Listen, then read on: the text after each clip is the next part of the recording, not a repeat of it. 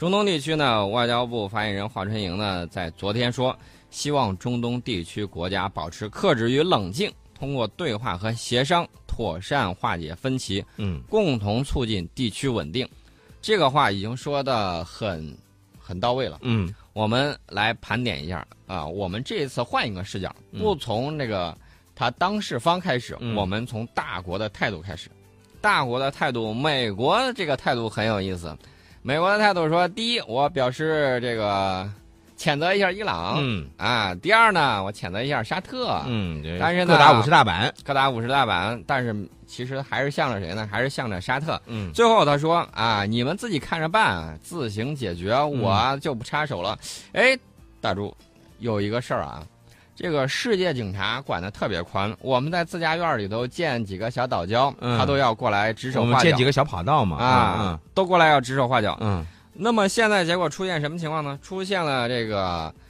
呃，在中东这块儿，嗯两个国家都要打起来了，嗯断交了啊，嗯把巴林也牵扯进去了，把嗯其他好几个小国也牵扯进去了。嗯都出现这种情况了，哎，这美国说你们自己看着办吧，我就不管了、嗯啊，让他们自行解决。美国的意思，这是美国的态度。然后我们看一下俄罗斯，俄罗斯的这个态度呢是，呃，先看一下，先看一下情况，因为最近俄罗斯也比较累，哎呀，嗯折腾了一大圈了，这打了半天了，怎么也得稍微休息一下啊，嗯中场暂停一下，缓缓劲儿，然后接着再打下半场。俄罗斯的态度是反对他俩就这么掐起来，嗯俄罗斯反对。呃，俄罗斯反对。刚才我们已经说了我们的态度了，我们也是希望他坐下来谈，不要吵，不要打。这个伊朗呢，出口石油很多啊，出口给我们。然后呢，这个沙特出口石油也很多，也出口给我们。这个我们能源的这种来源，虽然说不把这个鸡蛋放在一个篮子里头，嗯但是呢，这两个都是产油数一数二的大国对，啊，不能说因为你们掐起来价儿，影响我们这种石油安全。嗯影响能源的这种供给，这样对世界经济的恢复是不利的。嗯我们再看欧盟，欧盟的态度就更郁闷了。欧盟说我反对，为什么反对呢？很简单，你们俩再掐起来，我这儿能扛得住那么多难民吗？嗯所以说欧盟是反对的。德国就直接说了，我得再考虑一下。你沙特，我是给你出口武器的，这武器出口我可得仔细斟酌一下。你再这么闹下去，武器我可是不给你了。啊。这是你从这几个方面是吧嗯来分析了，呃不是从当事这个沙特和伊朗这两方来分析的。那么你在提到美国的时候呢，其实我们以前也不止一次的说到过，美国的这种地缘政治，包括它的这个币源，就是货币的币啊，这个币源政治呢是比较明显的。这个地缘政治呢，已经其实成为这个美国币源政治的一个附庸和工具了。为什么呢？就是你看，他对于这个沙特和伊朗这个矛盾、这个危机哈，他你看着的是好像各打五十大板，看着看似是站在公平的、呃一个角度来来说的这个问题啊，但实际上不是，他目的还是给别的国家来制造危机。制造危机的同时呢，他就希望促使这个资本啊，顺着美国希望的方向呢来流动，哎，也就是说进入美国了。所以，最终啊，这个美国他这个想要获取的这个利益，还是最主要的。对我们再往下头一层来看、嗯啊，再往下一层，我们刚才说了大国之间，我们再往下一层，啊，这个联合国安理会嗯就敦促这个伊朗啊保护外交机构。沙特自个儿表示说要继续和平努力啊。这个往下了一层，我们再看它周边的邻居、嗯土耳其，土耳其的这个表态非常有意思。土耳其说：“哎，这热点不是在我这儿吗？凭什么你们上头条啊？”哎，回来，回来，回来，大家都回来。我们的这个重点还在这个 IS 跟我在这个伊拉克不撤军这个问题上。嗯你们俩掐起来算咋回事了？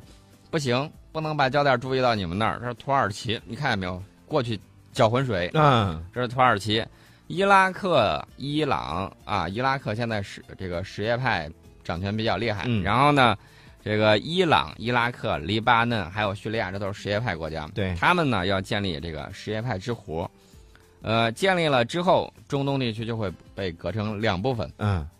这是这个沙特不愿意看到，嗯沙特是这个逊尼派的领头羊啊，嗯。他不愿意这么做，他肯定不愿意说你、你们这个崛起起来，这这个教派冲突啊，嗯。呃，说白了，这个东西已经冲突了一千年了，嗯。在谁也没有谁把这个彻底打服之前，嗯。那个很难和解，嗯。因为除了这些之外，他们背后还是利益。沙特的这个原油，沙特的原油嗯啊、成本可能比这个伊朗会稍微高一些。嗯，呃，最近沙特大家记得不要？提高这个油的价格吗？呃，它是提高国内的。啊，国内对提高国内油的价格，对，输输出这个嗯石油、石油的时候，价格是没有变的，还狠劲儿在那儿这个配合美国掐俄罗斯呢。嗯呃，这个大家看到没？中东这个博弈就是这么乱、嗯啊。这个伊朗呢，前一段时间它是签了这个伊朗和这个六国的这种核协议，嗯然后呢，制裁要解除，那接下来我就可以出口石油了。我这石油我又便宜，我出口了之后，对沙特也是一个竞争。嗯他稍微加点价，沙特都觉得你这还没到我成本，我怎么弄啊？我这么多人指望着养活呢。而且呢，沙特呢还要考虑着帮着美国来去弄俄罗斯呢，对不对？对，啊所以说我们已经分析了这种各个的这种势力、嗯啊，调回头来还是得说这个世界老大美国。嗯美国心里头想，哎，首先这个俄罗斯现在是现实这个现实的威胁呀、嗯一定不能让俄罗斯消停啊！你俩最好打起来，那是最好的，越乱越好啊！这个刚才陈老师也分析到，说美国的这个套路跟这个嗯策略就是，哎，资本从那个欧洲流到我这儿越多越好，嗯我这儿正可着劲儿的想恢复这个制造业呢，想产业重新实心化嗯啊，那么这个。你们都掐起来，我这儿最安全，嗯因为美国它有这个地理条件。对大家看到了，它两边都是大洋，没错啊占住世界岛的这个中央、嗯啊，南北都是啊，北边是它的盟友、嗯加拿大，南边儿这个墨西哥，它根本都打不过就属于那种易守难攻的那种，是吧？啊。对，嗯易守难攻这个情形呢，甚至比当年秦国统一六国的时候嗯地理形势还优越。嗯但是呢，大家看到了，呃，说点题外话啊，就扯远了。就是这个地理形势啊，还有一点，它关键它跟两边都不连，嗯都不连呢，这个距离越远，它的力量投送相对来说就越弱。嗯啊，这是它的不利之处。我们就讲到了这个地利，天时不如地利，地利不如人和。这个地利方面对这个地缘政治起到很重要的作用。当然了，这些都逃不过人和。嗯如果全世界的人都团结起来嗯做一件事儿的话，这个事儿肯定是无往不利的。对嗯，哎，但是你刚才分析了这么多关于这个沙特和伊朗的关系，各国之间的这个博弈，其实咱们就说到了，经常说大象起舞，对吧？嗯，大象起舞呢，周边的有时候这个可能有一些这个蚂蚁啊，可能就会容易。如果你要是这个时候消停点吧，还好一点，是吧？嗯这个你要是有些蚂蚁要不消停的话，有容易被踩着，这是这这是一个。另外一个，我觉得在这个时候，沙特和伊朗属于这样一个敏感的时期的时候，双方，我我个人认为啊，嗯就双方都应该保持一个克制的一个状态，对吧？不要让事态的进一步的升级。但是我看到了，就是伊朗在这样一个敏感的这个时期呢，哎，他在这个电视上呢，他展示了自己的新的地下弹道导弹基地。你说宋老师，这个不是属于火上浇油吗？呃，这个我觉得不算是火上浇油，这个只是展示一下自己的实力嗯啊、有本事你就来吧，我这儿导弹多的是。嗯呃，这个大家可能想最想了解的一条就是，伊朗跟沙特到底会不会掐起来？嗯啊，会不会打起来？这个是大家最关心的、嗯啊。我们说了这么多呢，我们个人判断呢，这个沙特啊，沙特在也门跟胡塞武装打，大家看到了没有？嗯买来的装备打起来好像效果并不是特别好。嗯伊朗呢是中东地区少有的工业体系啊，相对来说比较全的一个国家。嗯虽然武器装备比着美国可能是要落后，嗯，但是人家真的能抗造。嗯哎，这个伊朗呢，如果真要是面对面跟沙特掐起来，嗯鹿死谁手还真不好说嗯啊。一方面是钱多啊，有外界输血；另外一方面呢，有自己造血能力嗯啊，不怕砍。所以说呢，这个伊朗跟沙特啊，我们来看的话，俄罗斯是不愿意他们打起来的。嗯那么这个沙特呢，在美国的支持下，他是想打的。嗯那么两个国家呢，并不接壤，他们会是搞一场代理人战争呢，嗯还是会怎样？